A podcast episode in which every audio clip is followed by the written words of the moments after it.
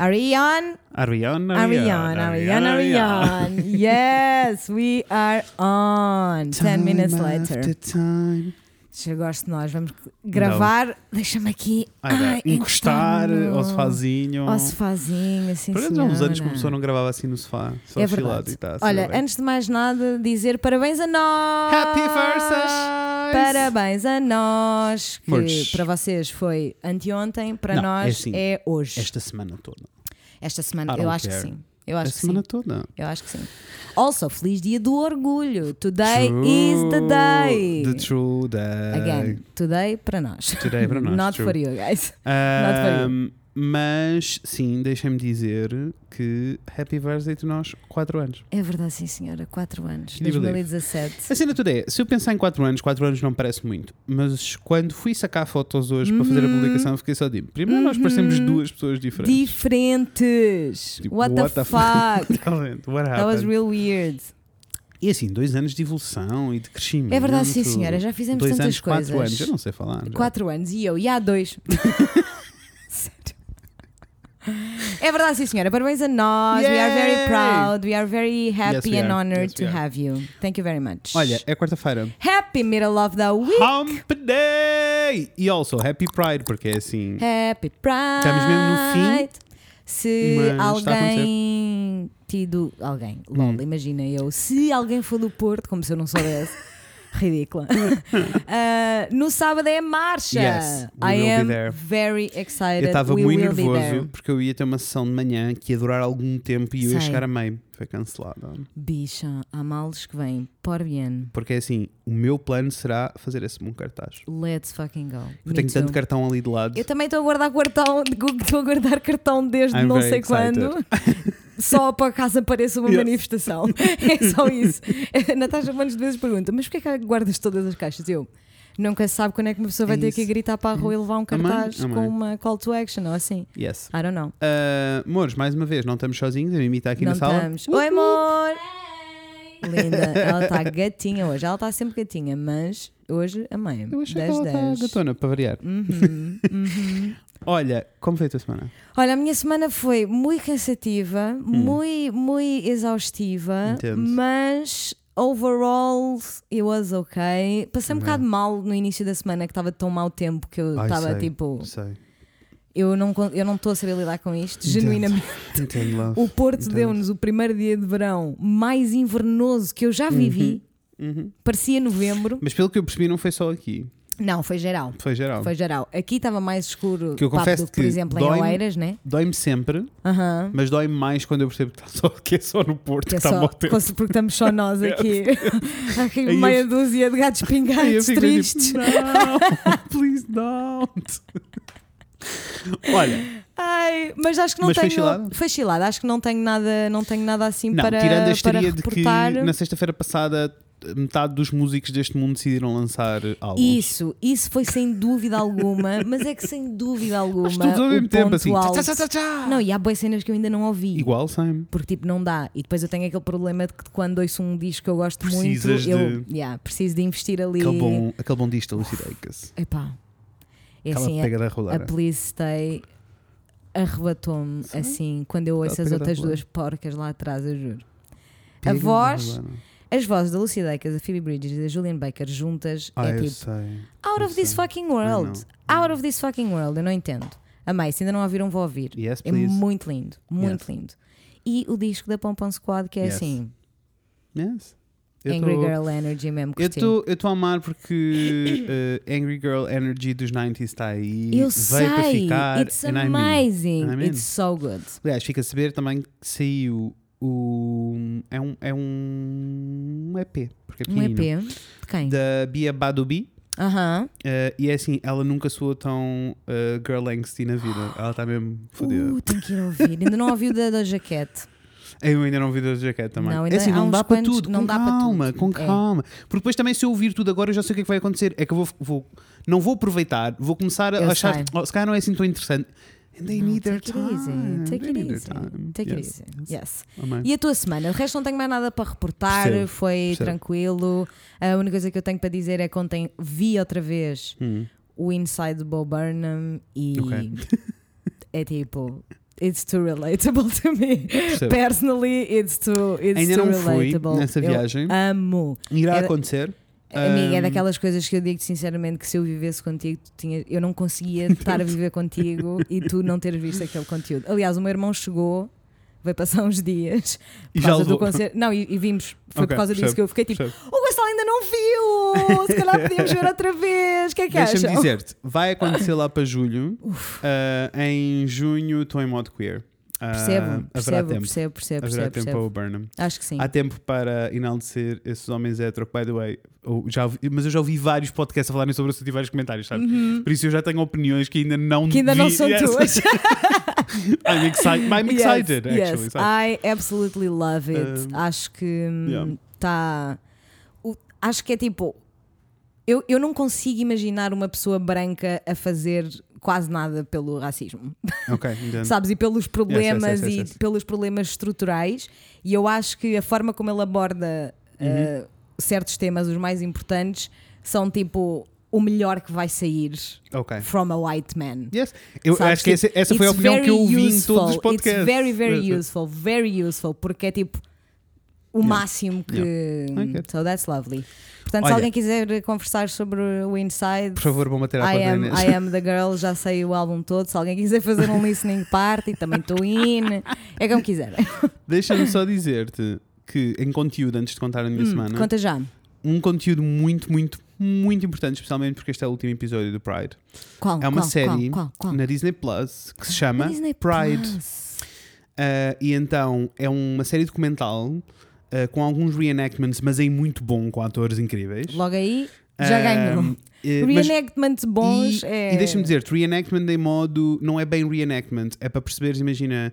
Primeiro, cada episódio é dedicado a uma década e é sobre a história queer nessa década. Yes! Uh, tudo muito bem contado. Pesadinho, né? Mas Claro. não é pesadão. É pesadinho Ok. só. E história muito bem contada mesmo porque a, a série começa assim, sem qualquer tipo de spoiler, podem ouvir. A série começa com eles a dizerem que uh, nós só conhecemos a história dramática queer. Nós Uhum. só conhecemos o medo, as pessoas que morreram e nós não conhecemos as pessoas que arrasaram e que viveram e que eram felizes. Yep. E isso é um passo assim importante. Eu só vi Muito, dois muito episódios, mas estou mesmo in, in, in, está a ser incrível. Nice. Boa. E, e para, para te explicar a cena do reenactment, imagina, no primeiro episódio há uma parte porque eles depois dedicam-se a pessoas específicas que viveram na Love época. that. Love então, that. imagina, eles falam sobre uma lésbica arrasadora Uhum. ah, no primeiro episódio e, ah, há- e, e basicamente há um livro, ela escreveu um livro. Então o reenactment não é propriamente um reenactment, é ela a caminhar num corredor de um espaço onde ela supostamente trabalhou Ok. e a, e a ler o livro, tipo a falar na primeira Uhum. pessoa. Muito lindo, muito lindo. Chorei várias vezes, né, como deves Com imaginar. Ah, mas é muito, muito, muito lindo. Also, muito interessante porque ah, o ódio contra a malta LGBT, assim Uhum. a sério, de legalmente e o governo ter uma posição contra. Ahm, acontece só nos anos 50 e nos anos 60. I Antes disso não acontecia. It's very early. It's. It's Não, não. so young. É que, não, é- para mim é mais esquisito, que é tipo, antes disso as pessoas existiam só e viviam e os pais eram bem acceptive e estava tudo bem. Aham, aham, What the Aham.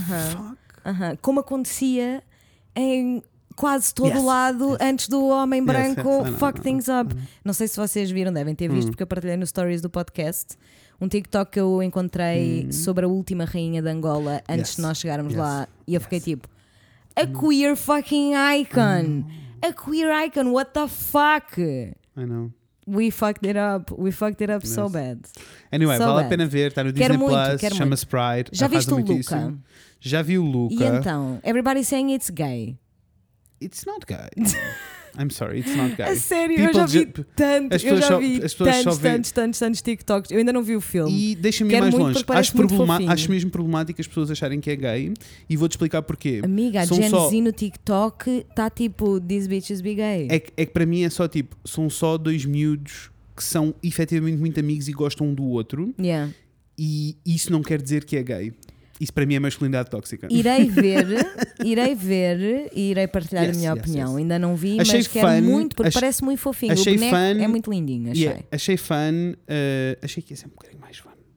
Mas achei muito fun, na mesma. É um bom filme domingo à tarde. Amei Yes. o bom filme domingo à tarde. Yes. Ah, mas vejam esse bom conteúdo na Disney Plus que, tá, que arrasou muitíssimo. Irei ver, não sabia. Also, uh, Love. um, não é Simon?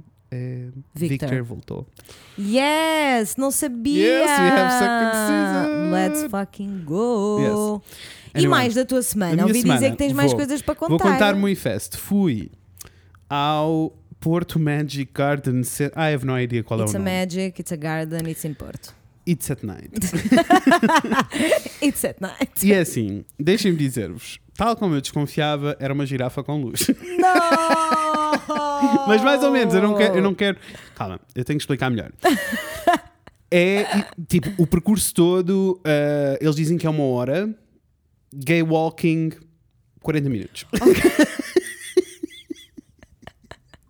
Mas calma, gay walking. We all know the power of gay walking. Gay walking com as minhas costas todas afanadas, por isso eu não conseguia caminhar assim tão power Ok, walk como You costumo. were a slow gay Yes, walker. A cena é. As peças em si são muito bonitas. A cena toda estás a caminhar à noite no jardim botânico só iluminado com aquelas luzes é muito fofinho. Deve ser. Agora, muitas pessoas, Uhum. Famílias ginormous com putos e adolescentes. Yeah. E é assim, eu sinto que se vocês têm crianças, por favor vão lá. É uma ótima atividade, os miúdos Yes. vão amar, vai ser toda uma loucura. Para mim, enquanto adulto, ter eh, centenas de crianças aos gritos e com cartazes em todo lado para os pais a avisá-los que os putos tinham que se comportar e como é que eles tinham que se comportar e eles estarem-se a agarrar as esculturas de luz gigantescas e a abanarem-se como se fossem macacos e aos guinchos, Yeah. that's not my idea of a chill time. It's very interesting you mention that, Uhum. porque deixa-me dizer-te que o drama, o drama no Twitter português nos últimos dois a três dias tem sido ah, o debate sobre espaços child-free. Ai, please do. E está a 50-50, ah, as pessoas estão Yes. divididas 50-50. Há quem ache que isso é um absurdo porque entram logo no modo então queres que todas as crianças desapareçam? Ai, claro, porque é Which is very much not the case, né? Ah, por outro lado, também há pessoas que ficam só tipo as crianças não deviam estar em zonas de socialização, Percebo. which is very much not true and counterproductive to the Yes. raising of a child. Yes. Ah, é importante para as crianças sinto terem. só que temos que ter opções. É só muito bizarro para mim porque eu, é assim, a verdade é que nem eu, nem nenhum dos meus irmãos nunca fomos, até porque nós entretínhamos uns com os outros, né? Uhum, Nós nunca fomos aquelas crianças que iam para um restaurante e não conseguiam ficar caladas e choravam, sabes? Tipo, Entendo. a minha mãe nunca teve de estar um almoço inteiro a Yes. pedir para um de nós escalar. No entanto, das raras vezes em que, e eu estou a dizer isto porque já perguntei, das raras, raras vezes em que aconteceu, you pick your child that is clearly in distress, you take the You child leave. outside and you deal. Mas isso era preciso que os pais tivessem essa E eu responsabilidade e só essa não noção. consigo entender como é que isto não acontece. Eu sinto que primeiro Sabes? há um fenómeno muito grande que é tipo pais que têm miúdos pequenos há muito tipo já há algum tempo e Hum. miúdos que têm muita energia, eles deixam de os ouvir. Há ali uma coisa que desliga. Porque há boas situações que eu estou com miúdos em que os miúdos estão aos gritos, os pais não estão a ouvir e estão à conversa comigo como se nada estivesse a acontecer. Eu sei, eu já, fico tipo, já, já assisti várias vezes e, e Isso é impressiona-me sempre. Yes. Mas é, mui- é mesmo complicado para mim entender como é que os pais não ficam tipo, eu, nós estamos a incomodar as outras pessoas. Não, zero, e as outras pessoas estão aqui tipo, ou Olha, eu pagaram é dinheiro um- ou estão a. Deixa-me dizer que isso para mim é, é todo um outro episódio, porque isso para mim quer só vem num sítio mais específico que é eu tenho um filho e as crianças são o melhor que este mundo tem e por isso ela é a prioridade nesta conversa Uhum. E toda. as pessoas E é têm tipo, que aceitar chill. que, enquanto que para umas pessoas no mundo é tipo children are the pride Isso, and joy, para para não é. outras é só uma chatice. E isso não significa sequer Que eu não gosto de crianças. Não, e, o- e mais do que isso, Ou as que- outras pessoas não podem ficar a sentir-se insultadas. You do Isso. not get to decide Isso. the relationship people have with children. Yes. Tipo, nós Agora, temos que o que tu tens, respeitar o que tu tens, o toda que tu tens razão, o que tu, o- em- no sítio em que tu tens razão, for sure, é isto. Tu pagaste por um serviço e tens filhos, os teus filhos estão aos gritos. Eu paguei pelo mesmo serviço e eu não tenho que E eu que não estou teus- aos gritos. Isso, Só o- yes. Ou seja, na altura, durante o é preciso passeio, haver bom senso, não é? durante o passeio, eu disse ao Rafael: tipo, se houvesse uma noite sem crianças, eu teria pago o dobro. Yeah. E teria pago o dobro tranquilamente, porque íamos ter só um date muito lindo e Uhum. muito chill a passear à noite. Yeah. E não foi isso que sentimos. Porque os putos não têm noção, não têm cuidado. Tipo, sabes, eu tive várias crianças a virem contra mim e a tocarem-me, sabes? E é tipo, Yeah. eu não. E, e comigo a fugir delas. So insane to me. tipo, imagina, so há lagos insane. no jardim e eles dizem tipo, por favor, há bué cartaz, aquilo está bué bem explicado. Por favor, não deixem as crianças perto dos lagos, é muito perigoso, os lagos são fundos. Tens noção de quantos putos é que andavam a fazer macacadas a saltar de, um- de umas. Da- de uma borda para a outra. Sim. Sabes? e os é pais tipo, estavam estavam num canto à É conversa. preciso, pelo menos do meu, O da minha problema não é as parte- crianças, são os pais. Exato. What are we saying? Eu quando vejo uma criança a gritar, eu nunca fico este caralho desta criança. Não. Porque o facto dela estar a gritar só me significa que lhe está a Uhum. faltar alguma coisa. Yes. Seja comida, água ou amor e Uhum, atenção, está-lhe a faltar qualquer coisa. Portanto, a culpa Yes. não é da criança, são crianças. É normal. A única coisa que eles fazem quando falta alguma coisa é berrar. Isso. Eu, pessoalmente, se pudesse continuar a fazer assim, Eu também. faria. Não posso. Por causa da sociedade. Yes. Ah, portanto, o problema são os pais. E eu, eu sinto que as pessoas ficam logo You hate children, you are awful because Não, não. you hate até vai, children. E até vai mais longe. É tipo, tu não sabes o que é ter um filho, tu não sabes o que é não ter controle sobre ele. É tipo, eu entendo todas essas coisas, mas por favor, remove-te desta Não, situação. então adapta-te, sabes? Eu, eu conheço montes de pessoas que ah, em crianças mais, mais irrequietas e mais Uhum. não, pararam, não param quietas, pá, só começam a sair com os pais aos 5, aos 6, aos 7, whatever old, é até para. E o que fa- outra coisa que me faz impressão é claramente não está a ser uma boa experiência para a criança. Claro que não. Se tu estás num restaurante e tens um bebê a chorar o tempo todo, é porque aquele ambiente não está a ser bom para ele. Portanto, porque é que os pais, em vez de serem altruístas e porem a- a- o filho em primeiro lugar, não, são egoístas e pensam: eu preciso deste É assim, momento para, ter, Inês, para estar a eu- almoçar fora. Sure, baby, mas não fui eu Olha, que decidi que tu não ias sabia ter que esse filhos, debate foste estava a acontecer, Está sim, senhora. mas deixa-me dizer-te. Kind eu of vi, took a tangent, mas eu está sim, senhora. Se eu soubesse, teria filmado várias coisas durante aquele passeio para Yeah. mostrar. Porque é assim, desde árvores que são feitas em tecido e, Imagina. e, tipo, e arames com luzes e em que tem cartazes gigantes a dizer por favor não toquem nada, está tudo eletrificado. E eu vi quatro putos literalmente agarrados e abanarem-se. No, that's not okay. That is so disrespectful. That is very disrespectful. Sabes? Isso e o fenómeno dos telemóveis que eu amo.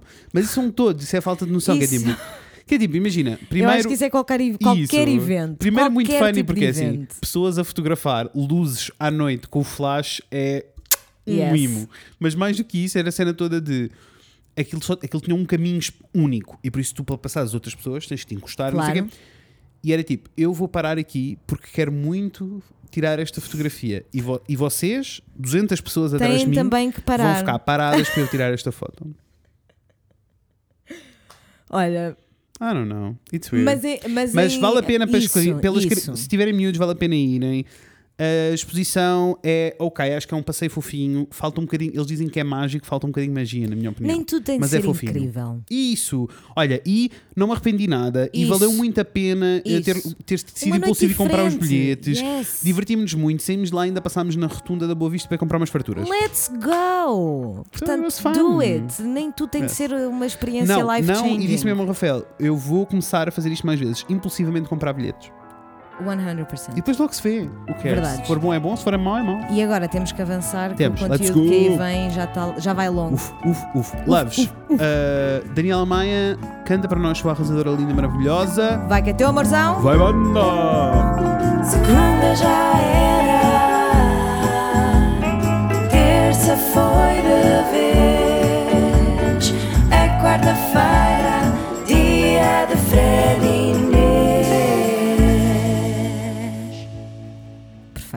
E foi. E ela é. E não sei lidar com ela. E com eles todos, na realidade, todos, a tocar. Todos. Um dia, um dia tocaremos todos We ao vivo. Ah, Diz lá.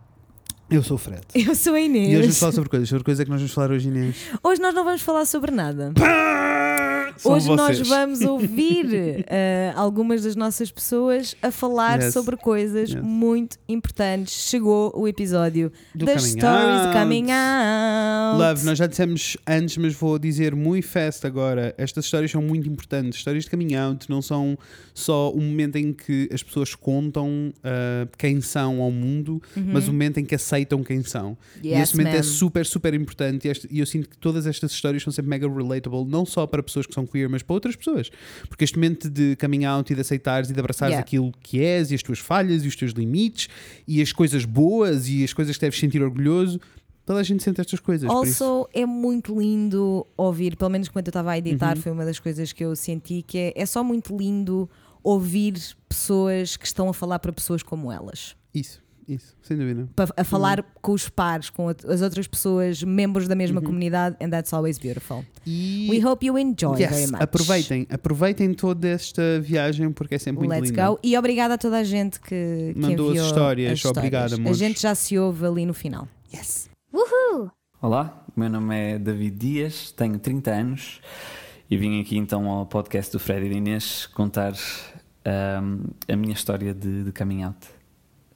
Ah, antes de mais, eu acho que, que o coming out não é uma coisa que, que aconteça uma vez só. Ah, é uma coisa que vai acontecendo várias vezes e, e ao longo do tempo. E para mim esse processo foi, foi bastante longo e teve bastantes etapas, ah, mas eu vou tentar explicar e resumir da, da melhor maneira que, que sei. E, by the way, deixar aqui um trigger warning que não foi uma viagem fácil, mas eh, acaba bem. Por isso, aguentem um bocadinho que isto acaba, vai acabar bem. Ahm, em primeiro lugar, eu acho que o primeiro out que aconteceu foi comigo próprio, foi para mim. E já aí ah, acho que que já foi um processo muito complexo, porque nasci nos anos 90 em Portugal, uma altura em que tudo que fosse referências LGBT eh, praticamente não existiam, hum, nos filmes, na música, e além disso, hum, eu, vivi, eu nasci e vivia numa comunidade religiosa mormon, que é uma, uma comunidade cristã bastante conservadora. Hum, o que significava que toda a minha identidade estava muito presa também a essa, essa religião. O- para mim, na altura, ser mormon era a minha identidade e isso afetava eh, o tipo de roupas que vestia, a maneira como eu falava, ahm, o tipo de pessoas com quem eu me dava ou me sentia seguro também. E escusado será dizer que isso não incluía ninguém eh, dentro da sigla LGBT o que fez com que eu tivesse um- uma infância e um início de adolescência bastante ignorante nesse sentido. Então, o facto de eu ser uma criança, sei lá, mais sensível, de, de- de não gostar de jogar futebol, de ter interesses que, que se calhar para algumas pessoas percepcionavam que deveria ser mais interesses do sexo feminino, fez com que eu tivesse algum contacto com, com bullying, nada muito agressivo, mas eu acho que a primeira altura que eu percebi que se calhar alguma coisa era diferente em mim tinha a ver sim com, com o bullying, com ah, maricas, ou, ou paneleiro, ou parece uma menina. Só que eu nunca associava isso à parte sexual, tipo a, à parte de, de ter sexo com homens ou algo do género, porque não era nesse sentido que o bullying era usado e também era usado nas raparigas, mas no inverso. Se elas tivessem comportamento mais masculino, eram Marias rapazes e.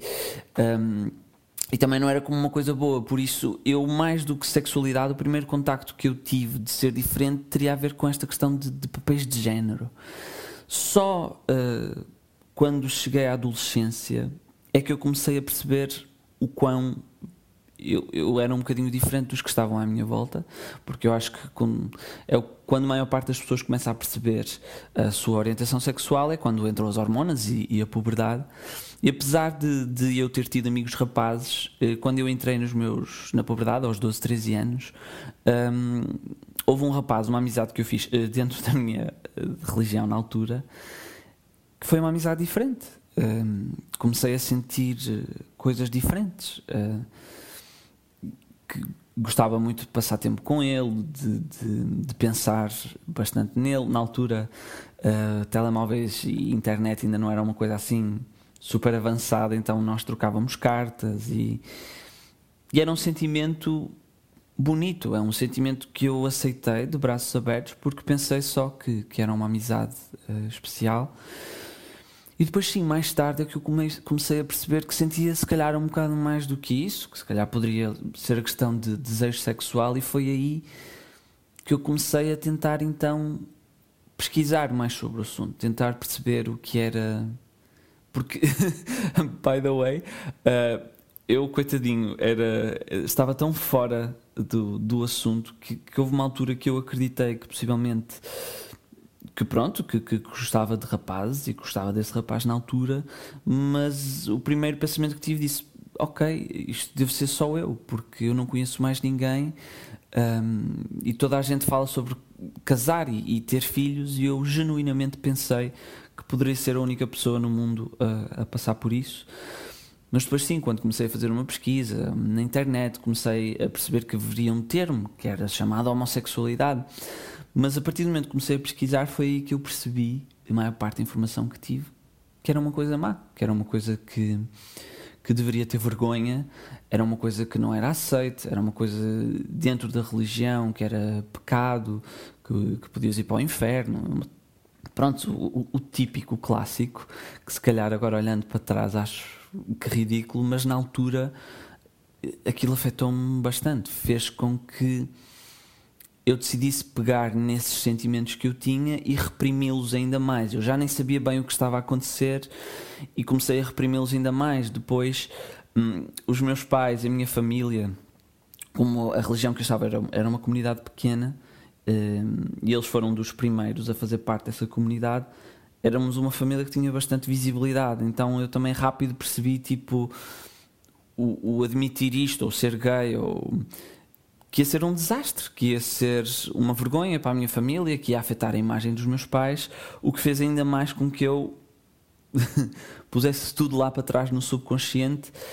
Então eu, eu tinha uma espécie de, de, tive uma vida normal, continuava a pensar tipo sim que vou casar e que vou ter uma mulher e, e que vou ter filhos e isto vai passar. Quando eu só sentia a atração exclusivamente por homens, eu nunca senti atração física, digamos, por, por uma mulher, mas eu estava em clara negação, eu próprio tinha comentários homofóbicos, eu não acreditava no casamento entre pessoas do mesmo sexo, ai, casais uh, gays e lésbicas não, não podem adotar, e eu entrava dentro desse discurso porque eu não queria aceitar o, o que é que eu estava a passar. Só que lá está, comecei a entrar cada vez num, numa fase um bocado mais depressiva, que soube esconder, eu durante o dia lembro-me que quase que punha uma máscara, uh, mas as noites era sempre o mais complicado. Era quando vinham estes pensamentos do o que é que vai ser amor para ti, o que é que vai ser encontrar alguém, tipo, tu nunca vais conseguir dizer isto aos teus pais, um, tu não vais deixar a tua crença por causa disto que tu sentes. Um, mas pronto, fast forward, quando eu cheguei perto dos meus 17 anos, eu estava numa fase que não aguentava mais e comecei então o processo de coming out para os outros, que foi um bocadinho bizarro em termos de, de ordem. A primeira pessoa a quem eu contei foi, foi esse rapaz que, que eu gostava, que era da minha religião. Eu lembro perfeitamente de. Eu estava cheio de medo a tremer por todos os lados e combinei para estarmos sozinhos para falar com ele. E disse-lhe, eu disse-lhe, uh, olha, uh, eu estou apaixonado por ti. E, e, depois disse sim, acho que sou que sou homossexual, uma palavra que hoje em dia penso, mas eu lembro-me que, que o dizer essa primeira vez teve um impacto tão forte. Eu quase já nem me lembro o que é que ele disse. Pronto, ele não era retribuído, ele era heterossexual. Um, acho que ele até foi bastante querido, mas aquilo que me ficou a, a soar na cabeça foi o ter dito. Eu sou homossexual, eu sou homossexual. Esse ficou tantas vezes ali a bater na minha cabeça. E a partir daí, pronto, foi, foi uma bola de neve. Um, depois contei à minha melhor amiga que foi uma experiência super positiva. Eu, eu, combinei com ela também para estarmos a sós, fiz alto drama. Uh, e quando lhe contei, só chorava, chorava tanto. Uh, e ela só me disse: Hey, tipo, eu só quero que sejas feliz. Tipo, a mim não me importa uh, de quem tu gostas ou deixas de gostar, eu quero que tu sejas feliz. E eu acho que essas palavras foi aquilo que, que me ajudou em tudo o que veio a seguir, nas partes mais difíceis, porque depois disso uh, eu contei logo aos meus pais, porque tinha muito medo de contar a outras pessoas e que eles fossem a descobrir uh, por, outra, por outra pessoa que não eu, um, ehm, e foi um processo muito difícil. Tipo, a minha mãe não aceitou, o meu pai. Uh, perguntou se eu queria ser mulher porque não estava a perceber aquilo que ele estava a dizer, choraram. Um, eh, não aceitaram. Eu considero que os meus pais são, são pessoas cultas inteligentes, e, mas foi um processo muito difícil. Foi um processo, digamos, de, de anos de discussões e de conversas e de tentar viver a vida normalmente e de cada vez que esse assunto aparecia, nós, sei lá, parece que de repente não sabíamos falar e, e dizíamos coisas horríveis uns aos outros e foi, foi, foi muito difícil. Eu depois também cheguei a contar aos meus irmãos, os meus irmãos também não aceitaram, por causa da parte religiosa, porque significava pronto, que não era, não era congruente com a religião, não, não podia fazer parte da minha identidade. Hum, então foi uma altura de muita solidão, muito de, de estar ainda dentro da religião, de já me ter assumido aos meus pais, mas na realidade parecia quase que estava a lutar ainda com isso. Os meus pais depois puseram-me a fazer terapias de conversão, uh, que foi uma coisa que não resultou. Era tudo bem que não era nada terapia de choque nem isso, era falar com um psicólogo por telefone. Um, mas foi, foi um período muito difícil para a minha autoestima. Mas pronto, eu fui lutando, fui falando com os meus pais. Uh, passado para aí uns dois anos, eu, eu, eu tinha contado aos meus pais quando tinha 18, uh, encontrei sentia-me sozinho, sentia que precisava conhecer pessoas, conhecer a minha tribo. Conheci uma associação, a Rede Execo, por, por internet, e que faziam reuniões uh, duas vezes por mês. E eu ganhei coragem e fui a uma reunião. E para mim foi ótimo também para desconstruir muita da minha homofobia, dos preconceitos que eu tinha sobre o que era ser LGBT. E foi a partir daí que eu comecei a sentir um, alguma esperança. Tipo, ok, isto existem mais pessoas, existe quem me possa ajudar. Uh, entretanto, eu contei aos meus pais que tinha, que tinha, que tinha encontrado essa associação e, e aí foi o, foi o ponto mais difícil. Eles também não aceitaram bem isto. Eu contei-lhes, estávamos, eu lembro-me, estávamos a comer fora num centro comercial e de repente estávamos aos gritos.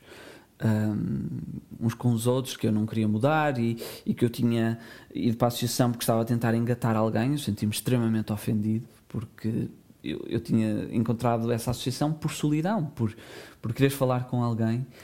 E esse foi o ponto em que eu pensei: ok, vou deixá-los falar. E, um, e de repente estava tudo na mesma. Tipo, tu não queres mudar porque és preguiçoso, uh, tu podes mudar. Um, e acho que foi o ponto que me senti mais embaixo uh, e que finalmente senti que alguma coisa se partiu um, dentro de mim e, e, eu nunca tinha sentido pensamentos suicidas ou algo do género, uh, mas depois dessa conversa uh, tive uma fase muito negra em que tinha esse tipo de pensamentos e numa altura mais crítica que eu estava prestes a fazer uma coisa muito estúpida lembrei-me do que a minha amiga tinha dito do, uh, eu só quero que tu sejas feliz e eu pensei, se existe uma pessoa que mesmo o facto de, de eu ser diferente, que queira que eu seja feliz, vão haver mais pessoas. Uh, e esse para mim foi o ponto de viragem. Uh, eu decidi a partir daí escolhi viver, escolhi viver a vida que eu queria. E isso depois passou por uh, eu ter uma conversa com os meus pais de dizer ou vocês aceitam ou acabou. Eu não me importo do que é que aconteça daqui para a frente mas esta é a pessoa que eu sou e eu exijo o vosso respeito e vocês não me estão a respeitar. E foi a partir daí que eu consegui construir uma, uma autoestima. Continuei a fazer ativismo, uh, encontrei a minha tribo, digamos, uh, deixei a religião, onde eu estava, virei costas a toda essa parte e, e, e decidi que aquilo não era mais a minha identidade. Um, e pronto, e comecei a fazer amigos, comecei a ter mais autoestima, a acreditar que, que eu merecia amor, que eu merecia ser feliz. Um, até que eventualmente, sim, eh, comecei a, a, ter coragem de ir em dates, de conhecer uh, rapazes, até que eventualmente uh, conheci o, o Diogo. Um, e foi a primeira relação mesmo mais longa e séria que eu tive e começamos a namorar um, e os meus pais uh, começaram a perceber o tipo de pessoa que eu era e a relação que eu tinha e que eu podia ser feliz e os meus irmãos também por isso eu eu, eu pude viver tempo suficiente de ver os meus pais passado anos a aceitar isto, a aceitar a relação, a aceitar que a minha sexualidade é diferente uh, no trabalho sempre fui super aceite, nunca sofri qualquer tipo de preconceito uh, por pessoas uh, no trabalho, por pessoas na rua, um, de andar de mão dada com, com o Diogo na rua. Um, e pronto, consegui construir, digamos, uma vida até ao ponto que, que me casei também. que eu nunca imaginaria que seria possível alguma vez eu encontrar alguém, quanto mais uh, casar-me uh, com um homem, e neste caso com, com o meu melhor amigo. Eu acho que aquilo que eu quero dizer é: se foi uma viagem difícil, foi. Se, se eu senti quase que não o conseguia fazer, muitas vezes e tive muitas dúvidas.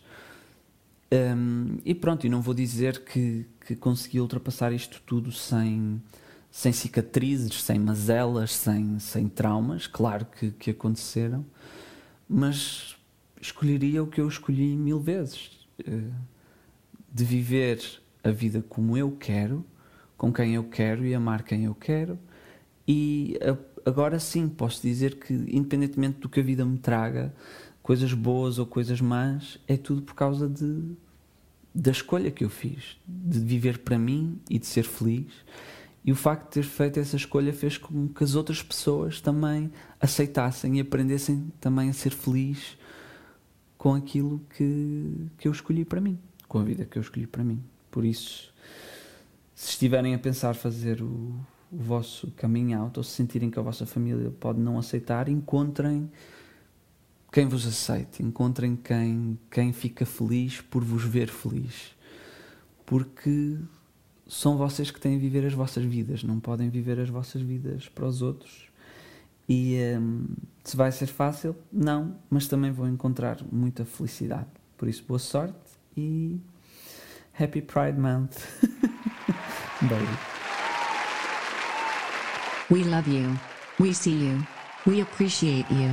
Thank you for sharing your story. Olá, meu nome é João e esta é a minha história de coming out. Eu tinha 17 anos e estava a viver com a minha mãe, porque os meus pais são separados desde que eu tenho 5 anos e eu sempre vivi com a minha mãe.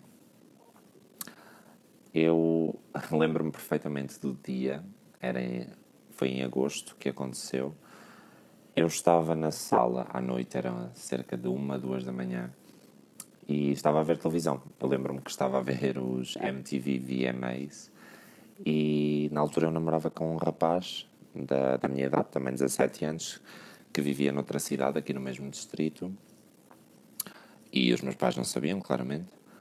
Um, e eu estava a fazer chamada com ele enquanto estava a ver os VMAs, porque achava que a minha mãe estava a dormir. Só que o que eu não sabia é que a minha mãe estava a ouvir atrás da porta a conversa. Só que ela não conseguia perceber se era um rapaz ou rapariga, não é?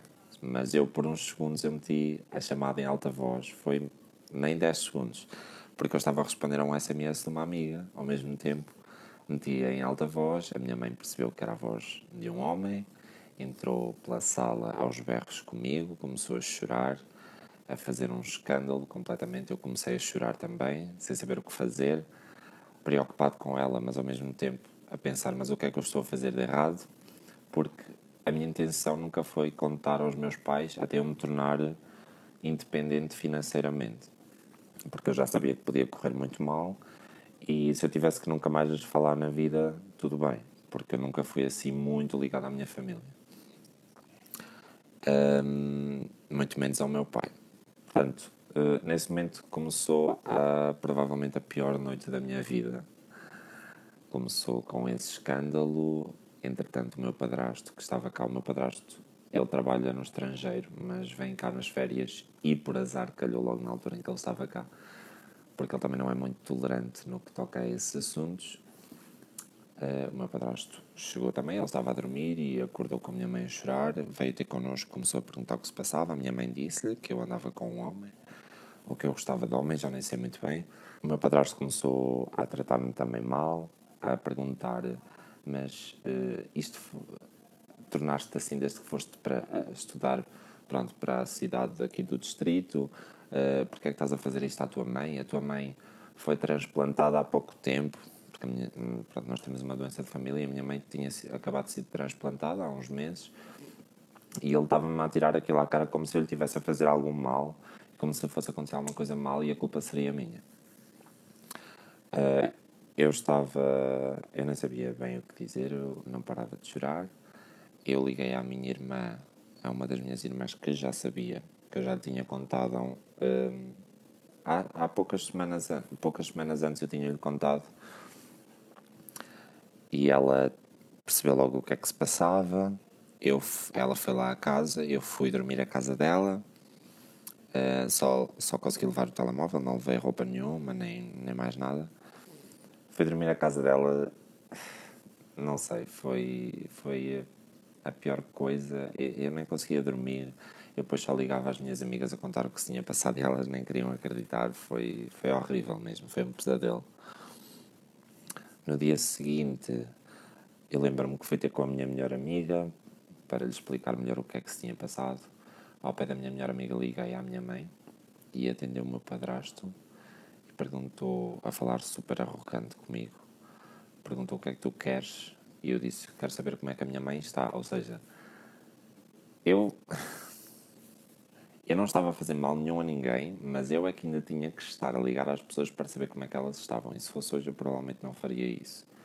Mas como naquela altura eu era muito ingênuo, enfim. Ahm, e eles começaram a tratar-me mal novamente, chamaram-me de nomes. A minha melhor amiga estava a ouvir a chamada e estava agarrada a mim a chorar. E eu a chorar também, porque eu sei que hum, aqui a minha vizinha do lado e, e outras pessoas, amigas da minha mãe, tentaram abrir-lhe os olhos, dizer o teu filho não está a cometer crime nenhum, ele é assim, não está a fazer mal a ninguém.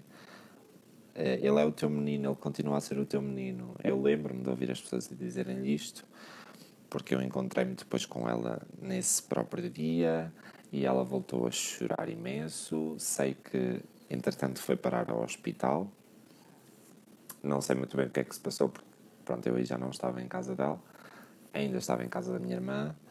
Sei que ela foi parar ao hospital, falou com um psicólogo, não faço ideia como é que ela ficou.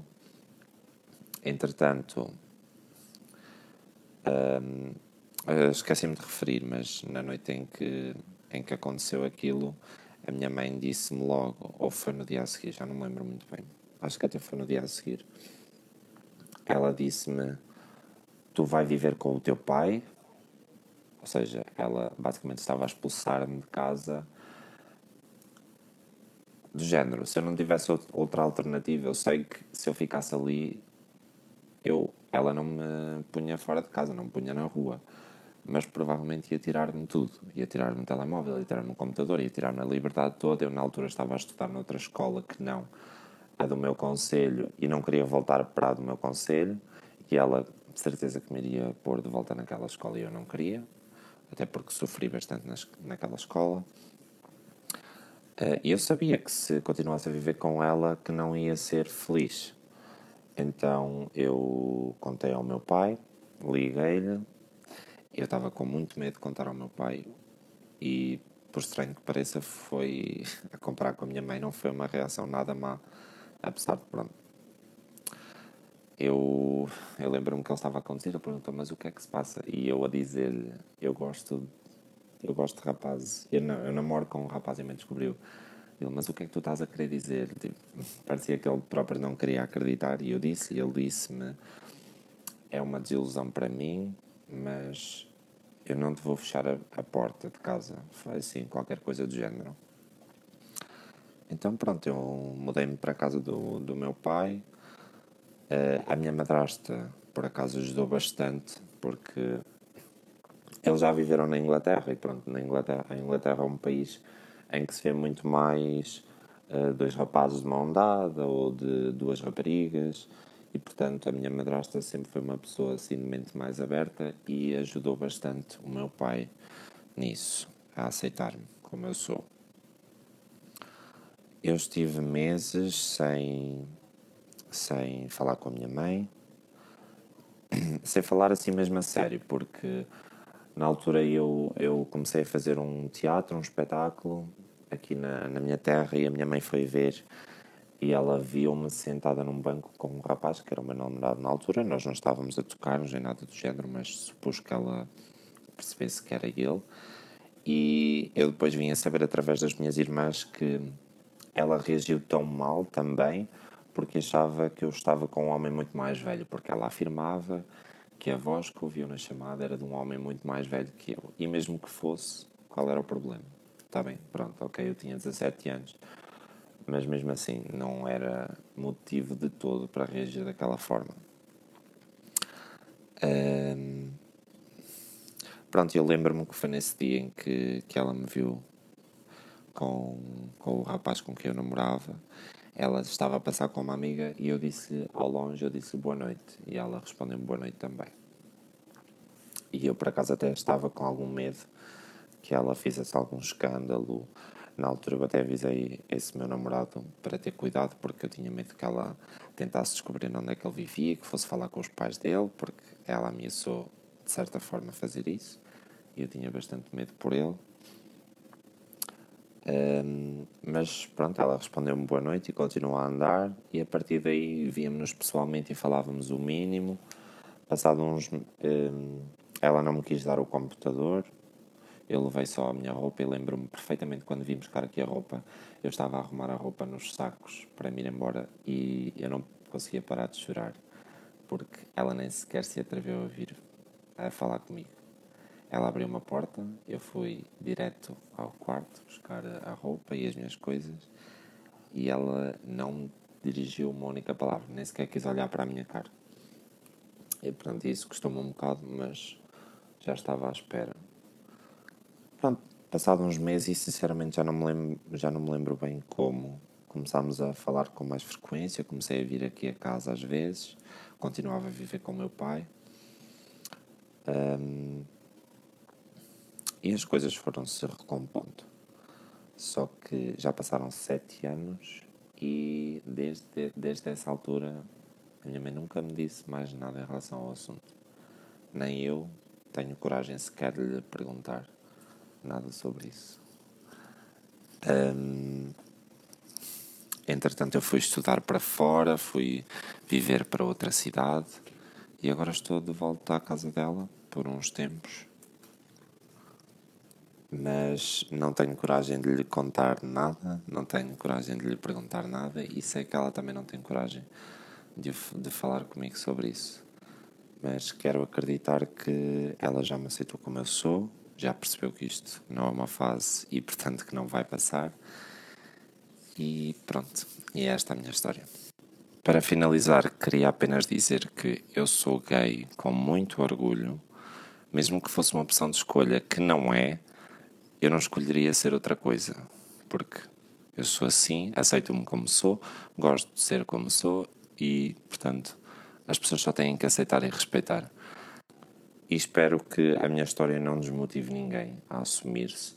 Só porque a mim me correu menos bem, não quer dizer que a vossa vá correr mal também.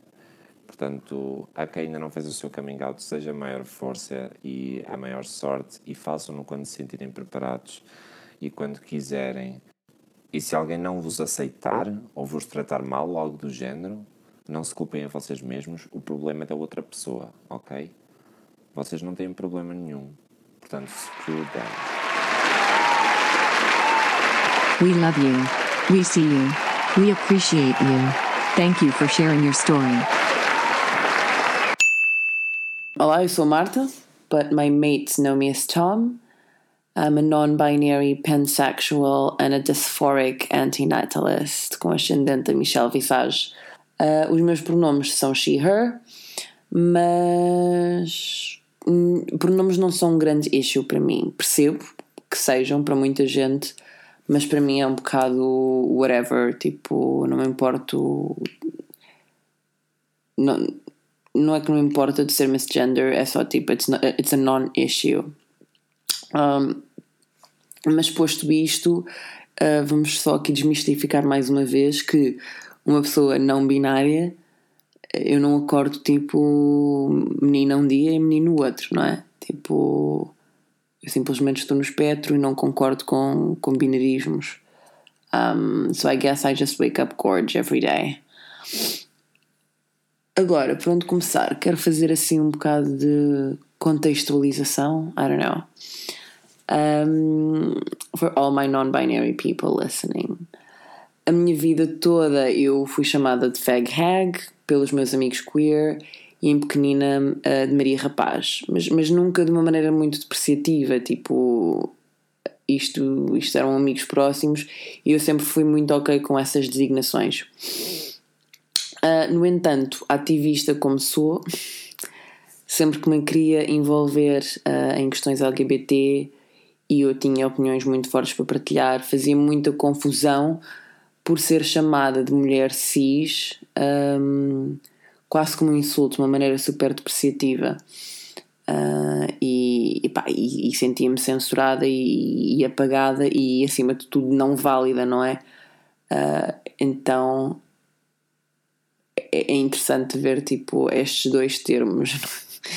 Eu chamava Maria Rapaz e, e de fag hag and that was fine, mas a partir do momento em que me chamavam de mulher branca cis, know that there isn't like a problem with that mas a maneira como muita gente dentro da comunidade queer usava isso como se fosse tipo uma arma contra mim um, era muito horrível.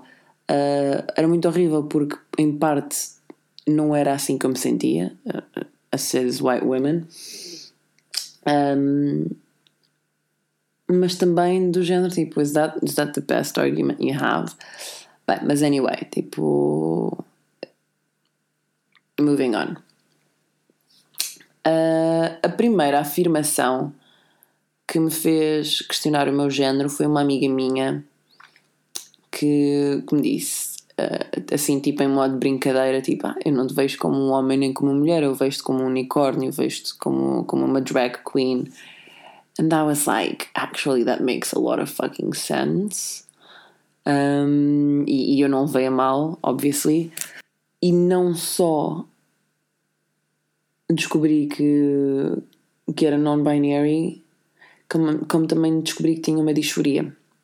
Ora, disforias são muito comuns em pessoas trans, obviamente, ah, mas também são muito comuns em pessoas non-binary.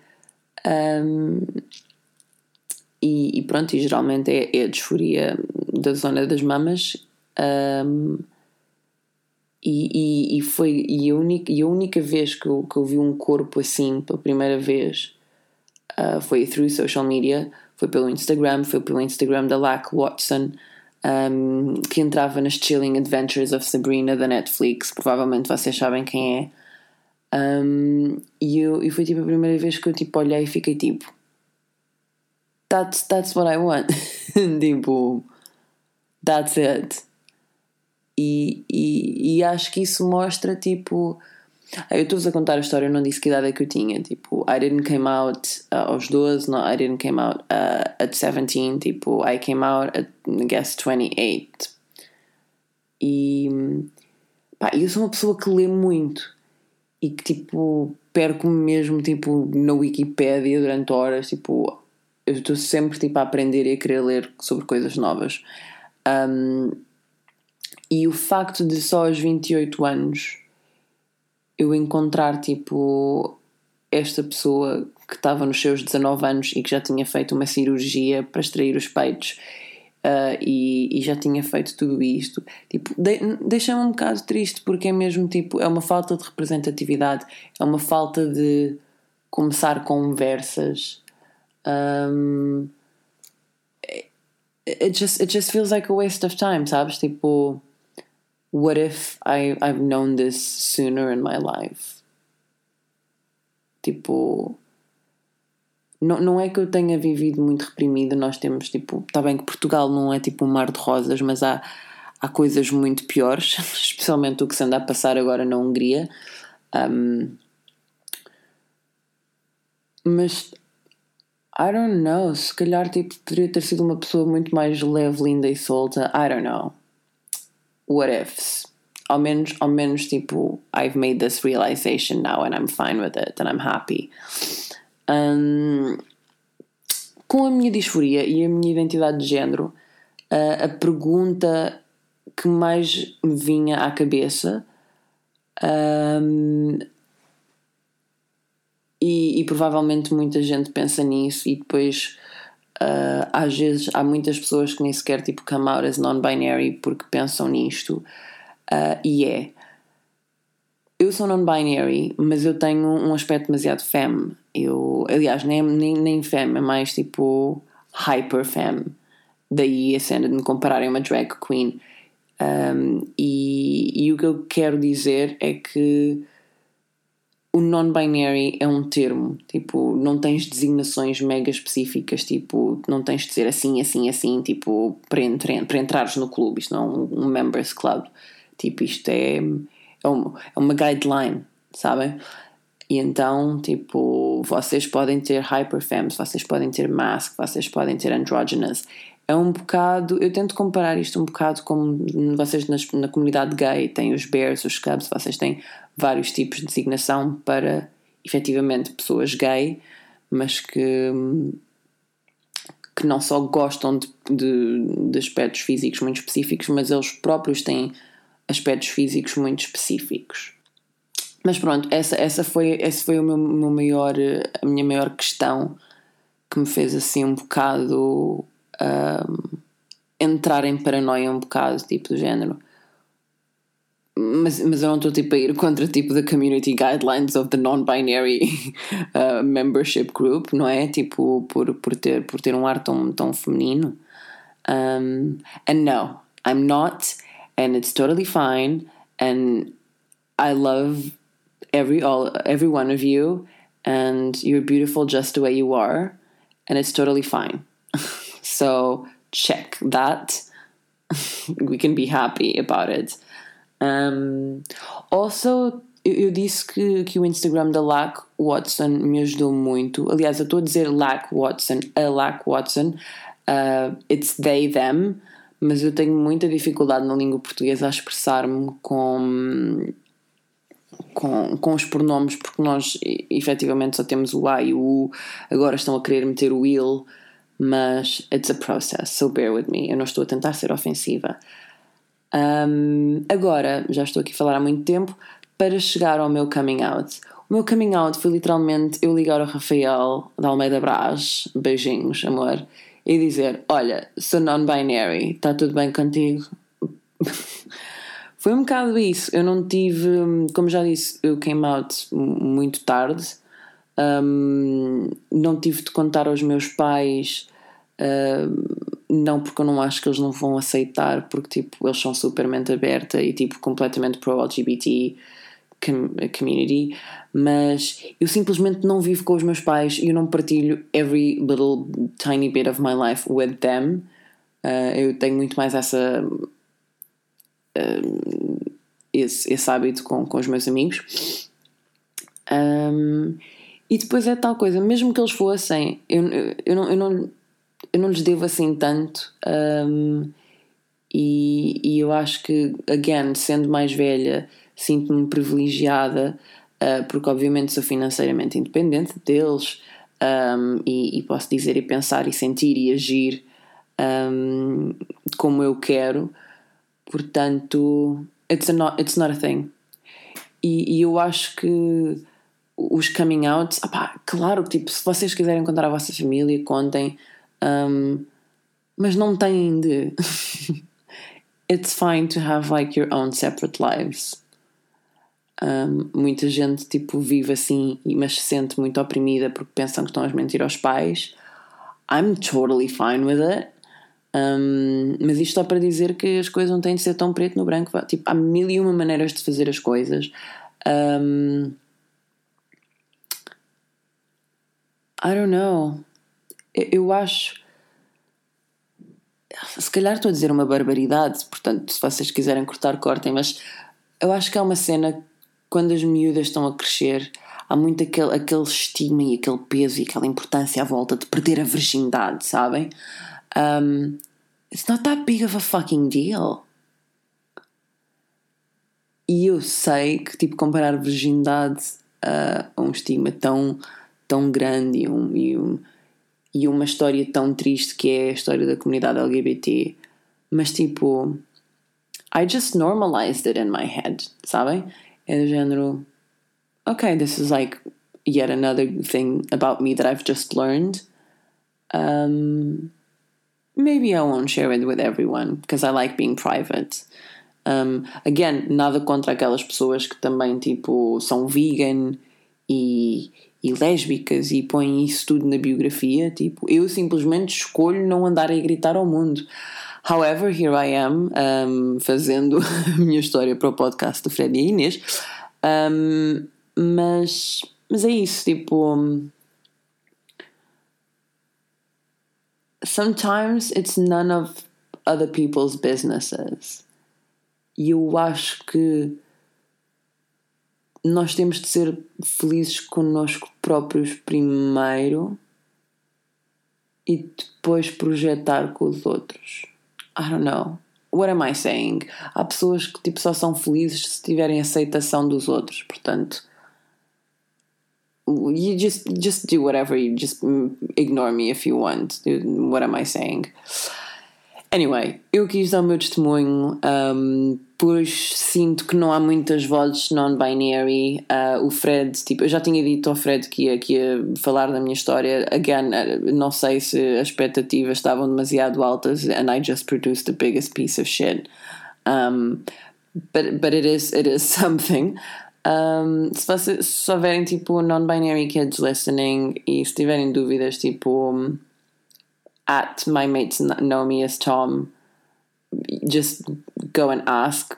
I, I will help you. Tipo, há, há, muito, há muito pouca informação um, e, e, eu estou mais disposta a ajudar. E, e pronto, e, e leiam. Uh, pensem que um coming out não tem de ser sempre blood, sweat and tears e não é drama. Um, it just, it's just a process that takes time. Um beijinho muito, muito grande ao Fred e à Inês um, por estarem a enriquecer este mês do Pride, que, que é muito importante e nós precisamos de toda a visibilidade e representatividade possível. Um, muitos beijinhos. Obrigada. Bye. We love you. We see you. We appreciate you. Thank you for sharing your story. Olá, o meu nome é Nuno Marques e isto é a minha história de coming out como bissexual. Um, eu vivi uh, durante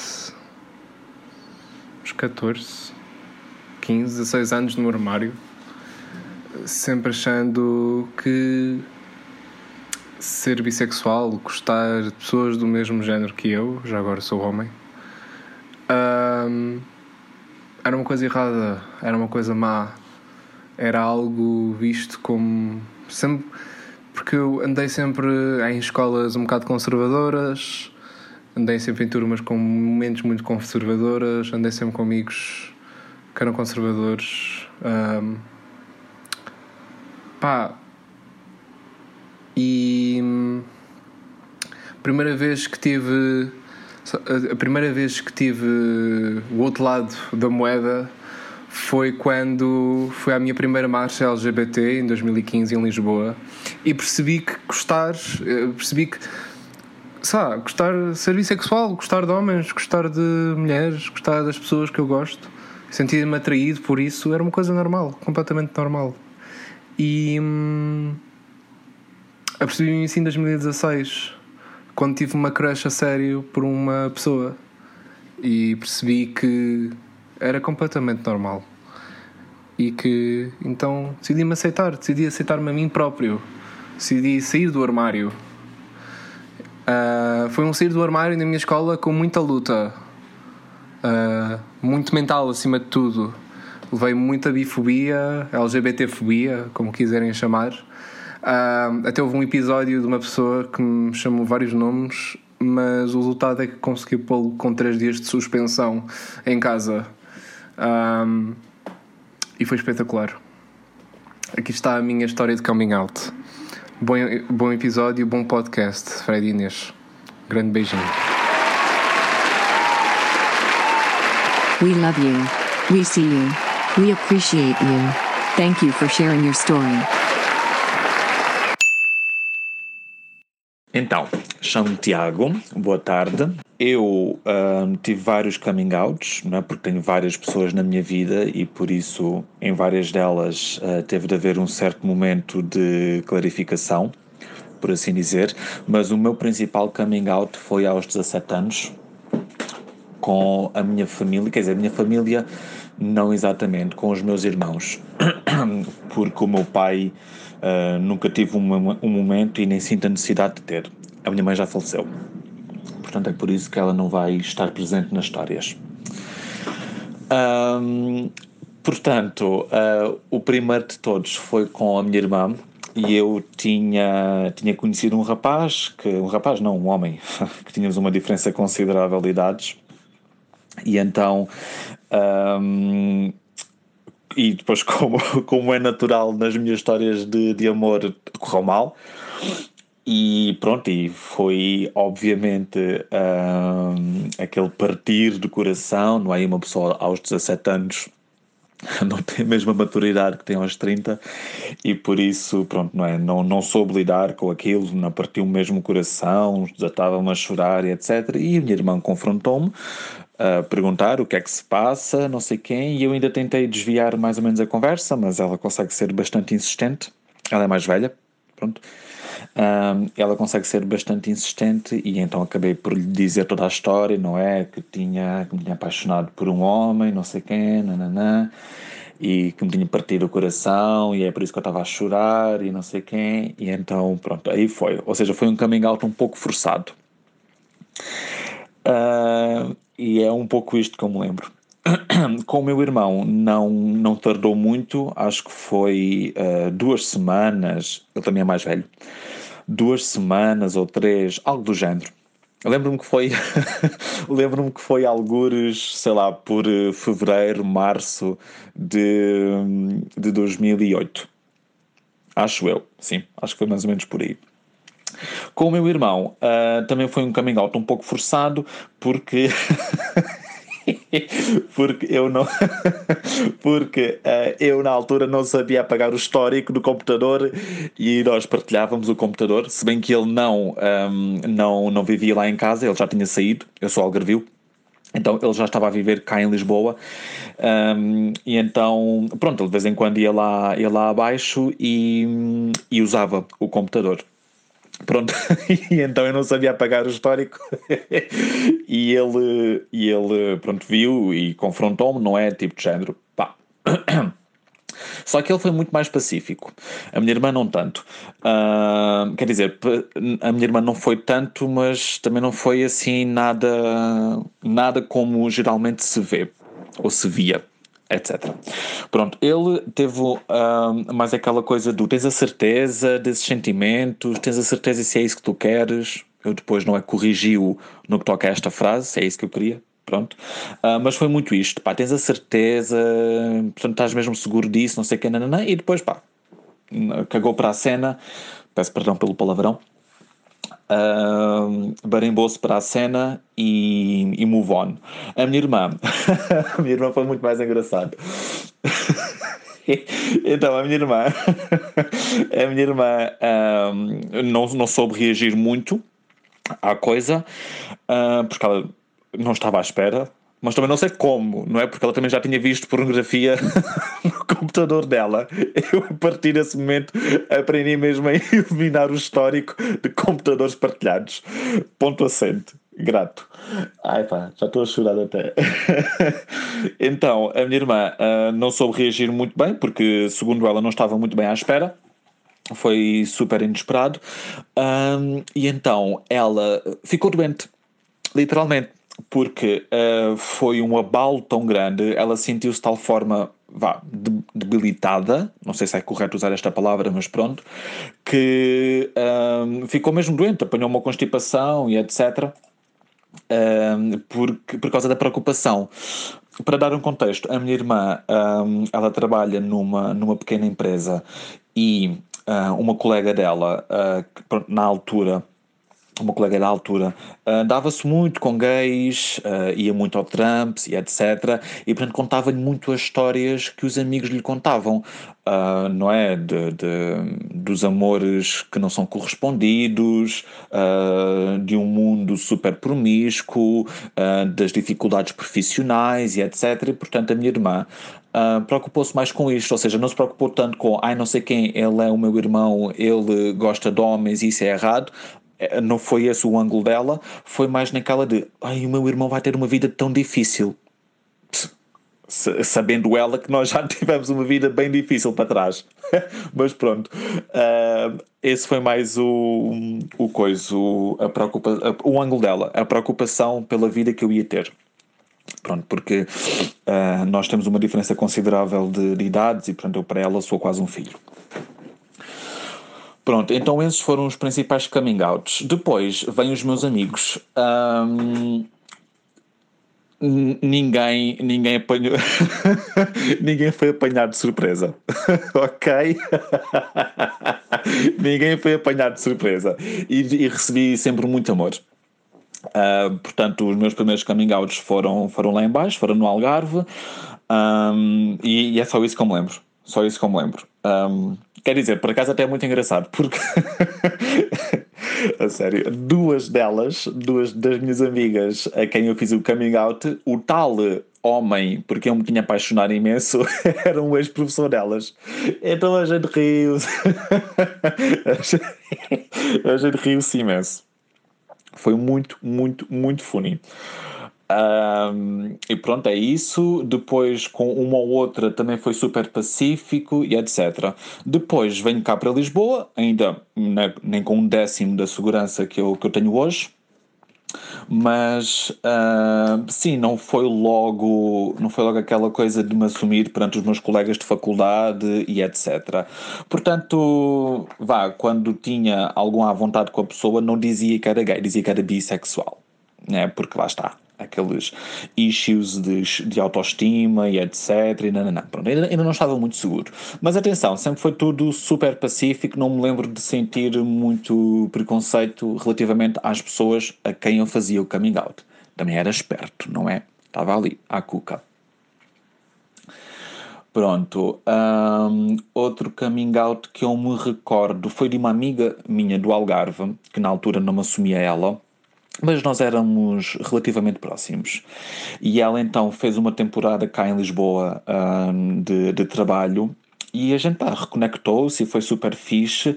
E uma vez hum, eu convidei-a para um jantar que eu ia ter com outros amigos gays. Mas então, pronto, eu senti aquela necessidade de sentar lá à parte e dizer: Olha, Rita, em relação ao jantar de hoje, há uma coisa que eu te quero contar. E ela se olhar para mim, porque assim, Algarvio é desconfiado, ok? Algarvio é desconfiado. E por isso ela já estava a se olhar para mim, bem naquela de pá, eu acho que já sei o que é que tu vais dizer. E eu digo: Olha, Rita, hum, não sei se para ti é claro ou não, mas ah, eu sou gay e portanto eu quis te dizer isso porque todos os membros do grupo onde nós vamos jantar também são gays e não sei quem. E ela, oh amor, estás a acusar, tipo, eu sempre soube isso. e a gente rir-se. Ela riu-se, eu ri-me, rimos os dois. Pronto. Foi muito funny. Lembro-me desse. Depois, uh, os coming outs no, no local de trabalho, que também são muito importantes. Portanto, só para contextualizar, eu venho do mundo de recursos humanos, uh, portanto, um mundo semi-corporativo. Eu digo semi porque todos os ambientes onde eu estive inserido até agora sempre foram muito informais. Uh, e este coming out que eu quero dizer aconteceu. um, tinha eu 23 ou 24. Não me recordo muito bem. Não me recordo, mas foi nessa altura. Foi nessa altura. Então, hum, portanto, isto aconteceu ah, na passagem do período experimental para estar realmente efetivo. Portanto, estamos a falar de seis meses, uma coisa assim, após eu ter entrado na minha empresa. Ah, pá, e eu estava numa reunião com a minha team leader direta e com o diretor da área onde eu estava. E, e pronto, não é? Ah, Ela falou acerca do que é que estava a ser aquele período, a apreciação dela, os pontos fortes e os pontos a melhorar, etc. E depois intervém ele. Já não me lembro muito bem o, o que é que ele disse e não sei quem, nananã, mas eu lembro-me perfeitamente disto. Agora, isto aqui já é ele a falar. Agora, em relação à tua ou não homossexualidade, quero-te garantir, quero-te fazer garantir, whatever que seja a expressão, quero-te quero garantir que aqui tu estás seguro, aqui ah, pá, é um ambiente completamente aberto, completamente seguro para, para se estar. Ahm, se tu algum dia ah, tiveres, pronto, algum, sentires algum tipo de preconceito, ahm, pronto, ok, ages, mas com o devido tato, ou se não reportas a mim, etc, etc. Pronto, foi um pouco isso. Na altura não soube muito bem como reagir, não é? Porque senti-me encostado à parede. Ahm, mas pronto, por um lado apreciei, por um lado não apreciei muito, não é? Porque me senti um pouco invadido. Mas a verdade é que, olhando agora para trás, quer dizer, peanuts. E é isso. Ah, hoje em dia, hoje em dia não preciso fazer coming outs. Ok? ok, as pessoas veem como é que eu sou, veem como é que eu falo, veem como é que eu me comporto, como é que eu ando e não é preciso. E não é preciso. Portanto, hoje em dia já não existem coming outs, tenho 30 anos de idade, daqui a um bocadinho, a um bocadinho mais ou menos, faço 31 e já me sinto muito mais seguro de quem eu sou, ah, da minha sexualidade, ah, das minhas, da minha postura face à minha sexualidade e por isso hoje em dia já não existem coming outs. Mas pronto, mas não posso dizer que tenha tido histórias hum, pro- propriamente penosas, quer dizer, à exceção de que ainda não me assumi, pelo menos formalmente, ao meu pai. No que toca a isso, depois também existem uma história, um- umas quantas histórias que podem ser engraçadas, mas já estou aqui com 12 minutos e não quero abusar. Mas é isso. Queria partilhar estas minhas histórias que hum, hum, são engraçadas, no fundo. Ou pelo menos é essa a memória que eu tenho hoje em dia delas. E é isso. Beijinhos! Love you much! We love you. We see you. We appreciate you. Thank you for sharing your story. Olá, eu sou o Gonçalo e esta é a minha, é a minha história de coming out. Ahm, tudo começou mais ou menos no ano passado. Eu, eu já sabia que, que gostava de homens há algum tempo, há alguns anos, mas não, não deixava que, que isso fizesse parte da minha vida, fizesse parte da minha realidade. Eu, eu cheguei a namorar com algumas raparigas quais, pelas quais não me sentia de todo atraído. E pronto, no início do ano passado, depois de, de conversar bastante comigo próprio e de sair do armário para mim mesmo, permiti-me começar a falar com rapazes, que foi sinceramente um grande passo e um dos passos mais importantes. Um, foi essa, esta conversa que tive comigo mesmo e perceber que, cá está, não fazia sentido uh, continuar a, à procura de uma relação com a rapariga quando as pessoas que eu gostava eram rapazes. E portanto, após muito tempo de, de conversa comigo próprio, pronto, fiz então, deixei-me então começar a, a explorar esse meu lado, essa minha atração. Criei uma conta no Tinder, já, yeah, sim, é verdade, um, onde conheci um rapaz. Um, este rapaz era muito incrível e nós apaixonámos-nos um pelo outro. E, e eu, eu queria muito contar a alguém, porque e queria muito contar a uma amiga minha. E lembro-me que foi muito complicado para mim. Eu. Eu queria muito contar-lhes e estava muito desejoso e sabia que ela ia aceitar e compreender, ia dar-me imensa validação e ia ficar super feliz por mim. Mas foi assim uma dificuldade imensa em dizer-lhes que tinha conhecido um rapaz de quem estava a gostar.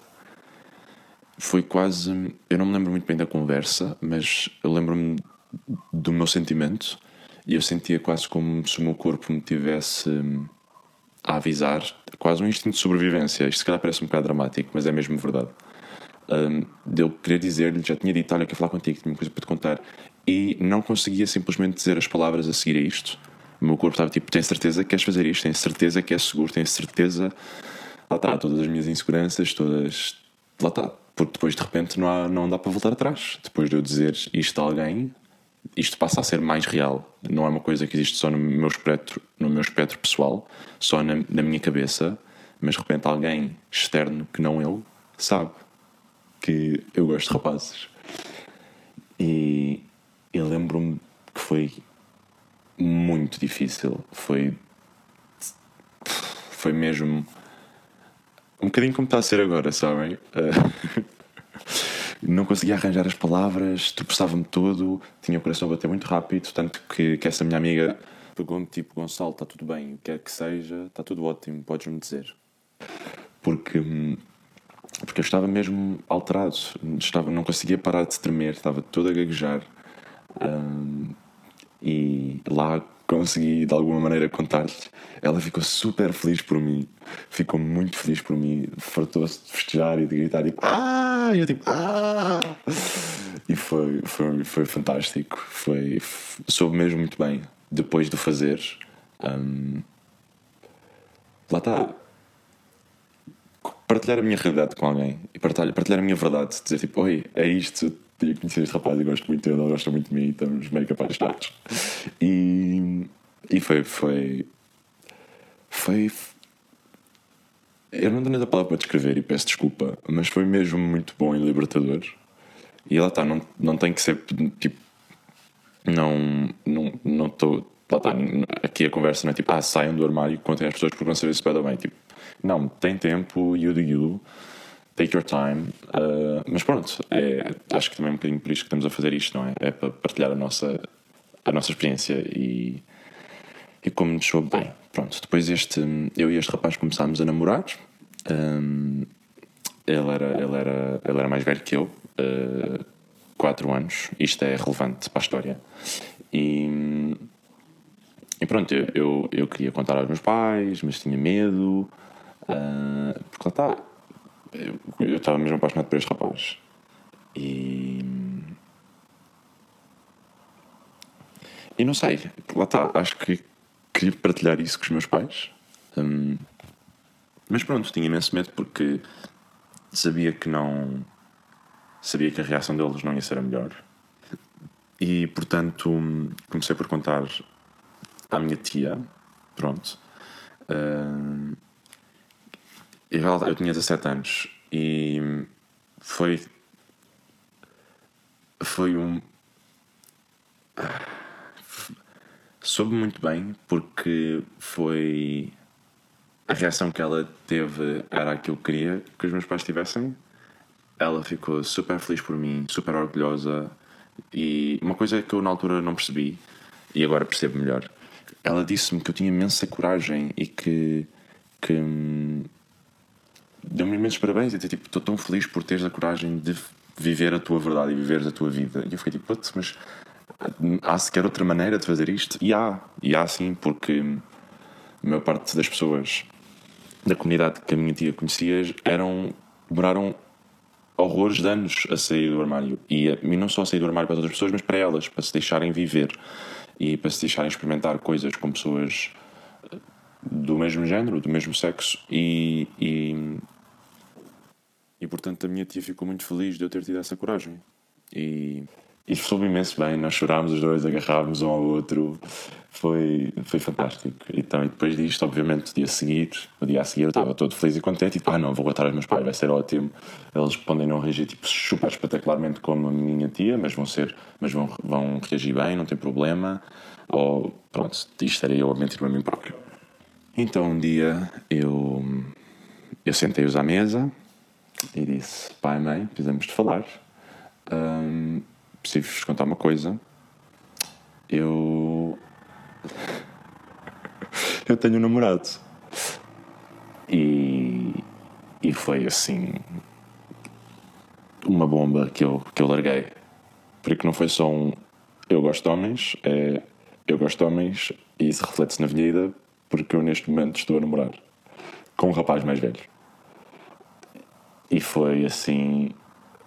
ah, foi assim.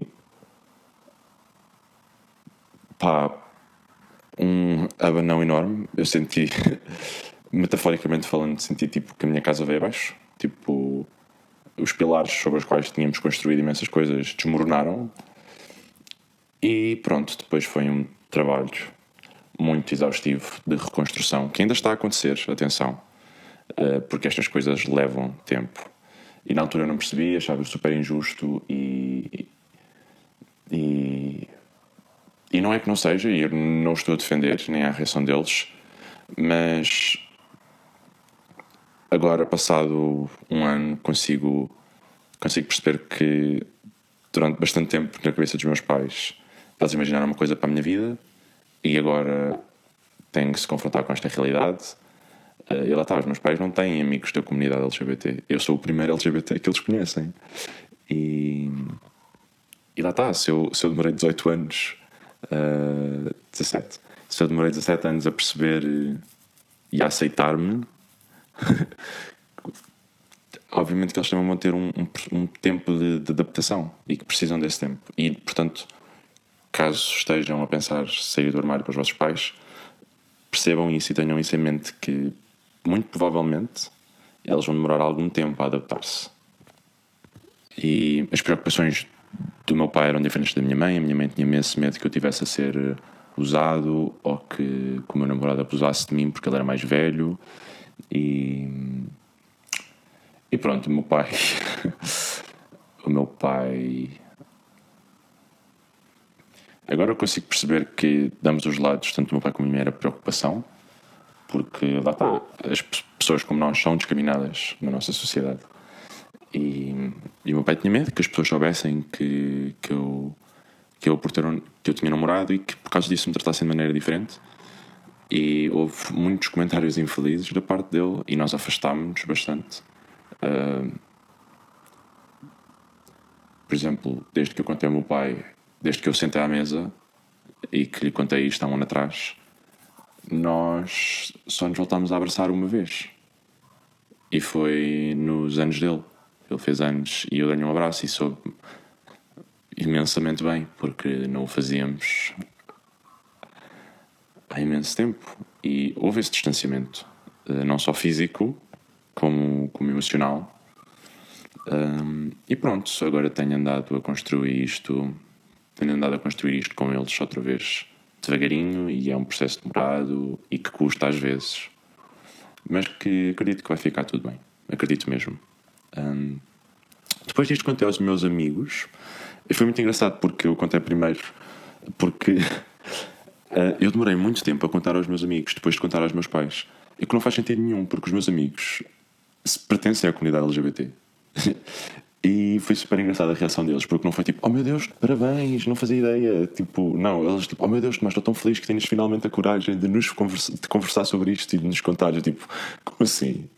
Como assim? Você, tipo, é que eles, lá está, toda a gente já sabia. Aliás, os meus amigos já sabiam. Eles estavam só à espera que eu tivesse, que eu conseguisse dar esse passo.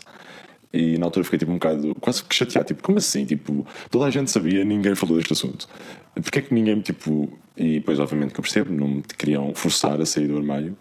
E. e e foi muito engraçado, foi muito engraçado. Porque lá está, já toda a gente sabia e só ninguém estava, toda à espera que eu falasse. E, e foi muito bom, soube muito bem. E agora todas as pessoas na minha vida que são importantes para mim sabem um, sobre a minha orientação sexual. Um, e apesar de todas as pessoas da minha vida saberem, um, por exemplo, faz muita confusão ainda pessoas que eu não conheço saberem. E, por exemplo, eu não publico nada nas minhas redes sociais que faça menção à comunidade LGBT. E ainda não consegui dar esse passo. E, e custa-me horrores também, porque por exemplo, estamos no mês do Pride, a minha TL são literalmente só cenas da comunidade e eu adorava conseguir dar retweet e partilhar os meus stories, mas não, não consigo. Não tenho mesmo aquele instinto de sobrevivência que tive quando contei à minha amiga pela primeira vez: eu tenho certeza que queres fazer isto? E, e ainda não consegui fazer isso. E eu, na altura, ou no início, quando me apercebi que havia esta, esta resistência minha, dizia: Ah, não, mas é porque as pessoas não têm que saber a tua vida pessoal. As pessoas que tu gostas sabem. Acho que os estranhos não têm que saber. E Ok, é verdade, válido. Porém, contudo, se eu tivesse uma namorada em vez de um namorado, eu provavelmente postaria uma foto com ele, com ela. E ao contrário, não, não o faço. E acho que a pergunta interessante aqui é o porquê, e é porque tenho medo. Tenho medo de represálias, tenho medo de, de uma entrevista de emprego, a minha entidade empregadora ir ao meu Twitter ou ao meu Instagram e não me contratar porque vê que eu pertenço à comunidade LGBT. Tenho medo de ataques de ódio e. E é muito triste. Uh, é muito triste que, que isto aconteça, mas. e que. E que isto esteja, tenha de ser uma preocupação minha e tenho, porque tenho, tenho medo. Tenho e medo de perder o meu privilégio enquanto um homem uh, branco, cis, uh, aparentemente heterossexual, para quem, para, para quem está de fora. Porque lá está, isso é outra coisa. As pessoas assumem sempre que nós somos heterossexuais, a menos que digamos que não. E. E não sei, tenho. Não sei, não, sei. Sei, sim, senhora. Tenho medo que isso aconteça e, e não sei se calhar estou só a ser repetitivo, isto é difícil de articular, mas ainda não fui capaz de dar esse passo. Um,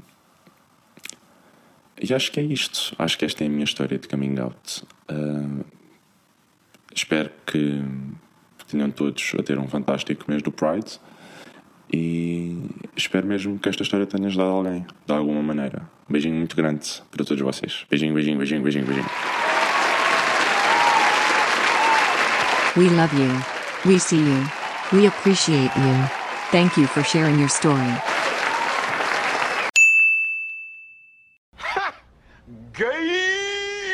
How that? Lindíssimo. How was that? That was very pretty.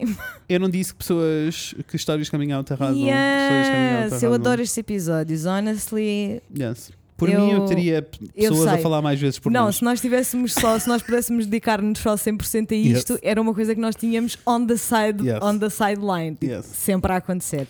I know, that's not possible, Não. mas isto já é muito, Uhum. muito, muito bom e dá-nos muito, muito gozo e muito, muito, muito Isso. quentinho fazer isto. Espero que para vocês também tenha sido. Espero que eh, tenham sentido coisas. Eh, pessoas que ainda estão nos, em todos os seus processos de coming out. Espero que vos ajude de alguma Uhum. maneira. Lembrem-se que todas estas histórias são individuais e que não há duas histórias de coming out iguais. Uhum. E que. Todas válidas. Todas válidas e todas são felizes no fim. Yes. Vale sempre a pena, só para conste. Also, ninguém é obrigado a ter uma história de coming out. Nope. Ninguém é obrigado a fazer um coming out. Nope. Não há nada dessas coisas a acontecerem. Não. E a última coisa que eu vos queria dizer é que, porque temos que terminar, Temos é mesmo. o episódio do. Este é o último episódio do mês do Pride. Yes! Happy e Pride. o último episódio, o último dia do mês do Pride. Isso. Today. Espero que tenham tido um bom, um bom mês. Uhum. Espero que tenham conseguido celebrar e elevar e relembrar Uhum. e reavivar a luta sempre. Isso. Por aqui podemos dizer que o conteúdo queer não vai parar Nunca param. porque nós não vestimos It's a bandeira durante o mês de junho. Não, it's never over. Por isso, never continuem a interessar-se e a investigar e a Yes. aprender. Por favor. Yes. E eh, falem connosco no Instagram. Por favor. em Fred Inês. Podem falar connosco no- se tiverem questões em anónimo no SKFM, skfm, barra o Fred Inês. Aham. E-mails para o fredinês.gmail.com e se nos quiserem pagar um café e receber um conteúdo extra, vários conteúdos extra, ahm, podem ir a- exclusivos, podem ir até ao nosso Yes. patreon.com barra o Fred e Inês e pagar-nos Do um cafezinho. it, do it please. We love you so much. Vemos em breve. Com a Inês e com o Fred. Besitos. Beijos. I'm beautiful in my way, cause God makes no mistakes. I'm on the right track, baby, I was born this way. Don't hide yourself in regret, just love yourself and you're set. I'm on the right track, baby, I was born this way. Ooh, there ain't no other way, baby, I was born this way.